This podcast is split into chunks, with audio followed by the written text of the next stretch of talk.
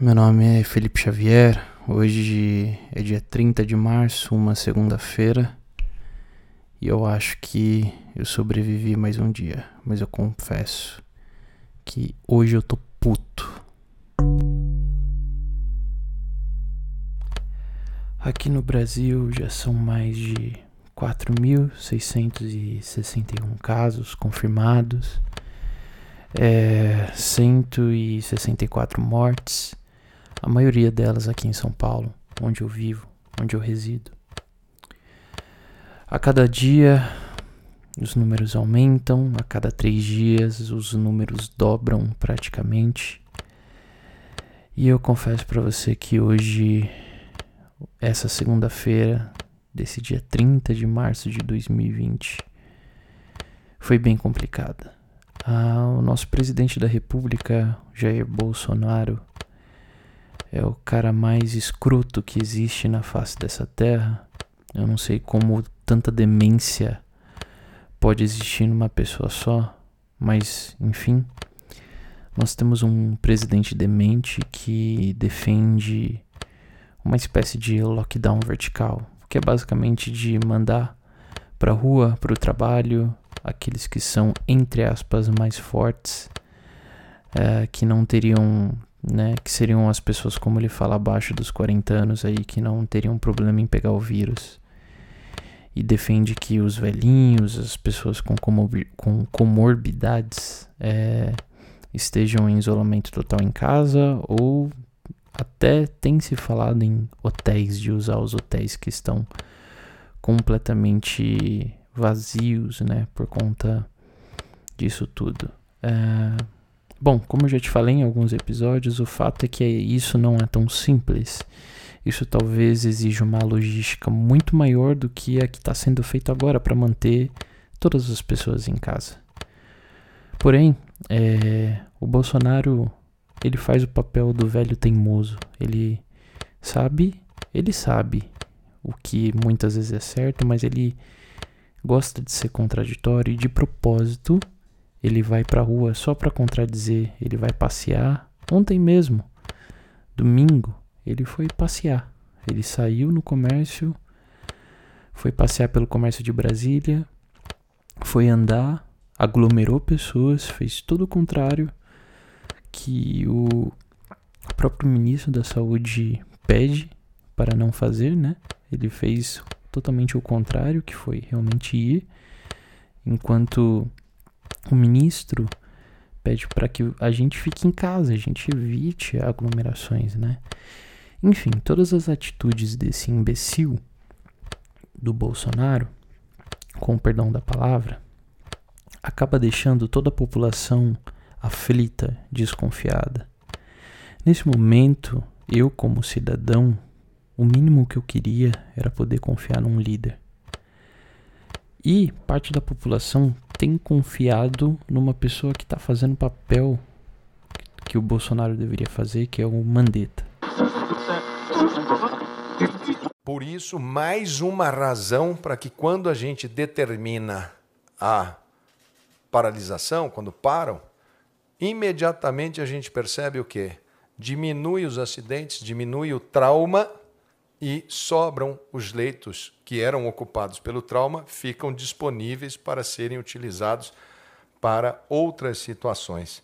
Então, há informações que nós estamos tendo em alguns lugares de queda de 30, 40 até 50% do nível de taxa de ocupação, o que por si só abre o espaço de leitos que antes estavam sendo utilizados para pessoas politraumatizadas poderem ser utilizados para essas viroses. Mais uma razão para a gente diminuir bastante a atividade de circulação de pessoas no intuito de diminuir o trauma.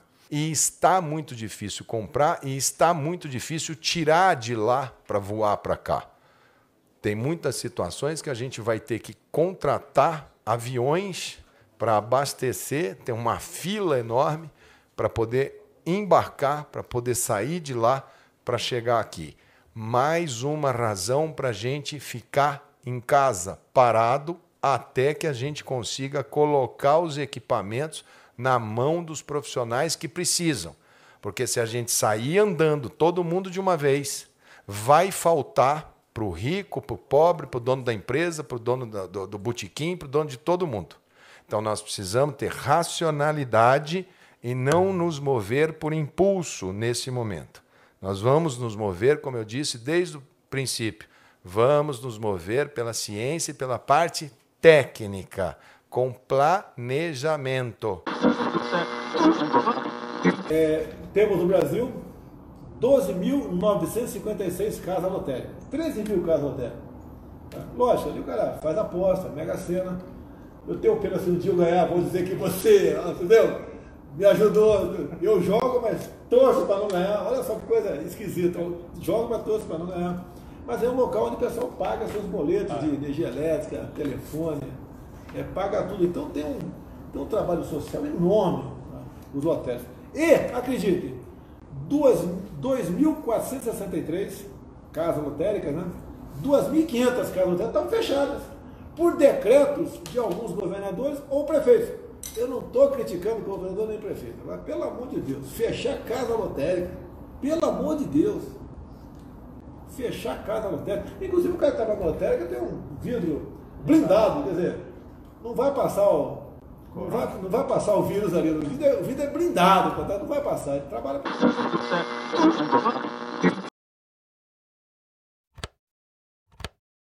O Brasil acabou de vivenciar uma espécie de censura desse ministro que estava ganhando espaço pelo bom trabalho. Hoje, na entrevista que era para ser do Ministério da Saúde, acabou sendo de todos os ministros. Esperar a moto passando. Estavam sendo de todos os ministros é, junto com Mandetta. Então tinha os babacas ali militares da Casa Civil, tinha o, o Gasparzinho Onyx que ressuscitaram ele, botaram ali na mesa. E se não bastasse, censuraram as perguntas durante a entrevista. Bom, eu já nem preciso dizer o quanto isso me deixa triste e ainda mais ansioso como cidadão. Eu acredito que para você também que está ouvindo esse episódio, esse diário. É muito complicado a gente ver o mundo inteiro tomando decisões entre aspas sábias e o nosso Brasil indo totalmente na contramão por causa de um inútil um infeliz que só olha pro próprio umbigo, como Bolsonaro. Nessa segunda eu tô bem irritado, ansioso com tudo isso. Eu só queria, eu só queria um bom líder. Eu só queria alguém que desse um mínimo de esperança pro povo. Sabe, eu não quero ver no Brasil uma carreata de caixões que nem a gente teve lá na Itália. Dezenas de milhares de mortos. Não quero, nosso povo não merece, nenhum povo merece. Mas o brasileiro parece que não entende. Tá todo mundo acuado aqui, tá todo mundo com medo. Tá todo mundo vendo as merdas acontecer e ninguém faz nada. Até porque não dá pra fazer nada, né? No sentido de sair de casa protestar, nem dá para fazer. A gente tá nas mãos de um governo que a gente não sabe o que vai acontecer. Qualquer hora ele pode implodir. E o Brasil vai junto. Existe um bando de infeliz também que é, segue o Bolsonaro fazendo passeata, aliás, carreata, para defender para que as pessoas saiam na rua. Não. Para que a população tome alguma atitude, a gente precisa ter um mínimo de confiança. Um mínimo de confiança numa liderança minimamente útil, minimamente competente.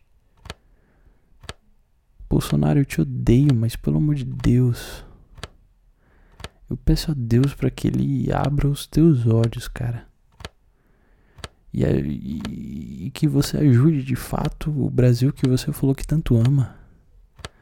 Porque pelas suas atitudes, o seu Brasil é só o seu Brasil, não é o Brasil do resto do povo. O meu Brasil não é o seu Brasil. Então, por favor, abre os olhos. Enxerga essa população, os cidadãos, clamando por uma liderança minimamente competente. É o mínimo que você pode fazer. É o mínimo que eu e toda a população aqui desse Brasil espera de você. Esse relato, meu relato em forma de, de áudio, de desabafo aqui, eu não sei se isso vai reverberar. Eu não, não sei. Eu sei que as pessoas muitas vezes vão ver isso daqui, vão ver tweets, vão ver as notícias e vão ficar vão ficar paralisadas. Porque parece que todo mundo já perdeu a esperança. Parece que todo mundo só tá vivendo para ver a desgraça acontecer e eu não quero viver para ver a desgraça acontecer. Você me perdoa, Bolsonaro. Tudo bem que já viver com você como presidente já é uma espécie de desgraça. Mas agora até os que confiaram em você estão perdendo a esperança em você. Então eu só te peço uma coisa, Bolsonaro. Dá paz pro teu povo. Nas falas, nas atitudes.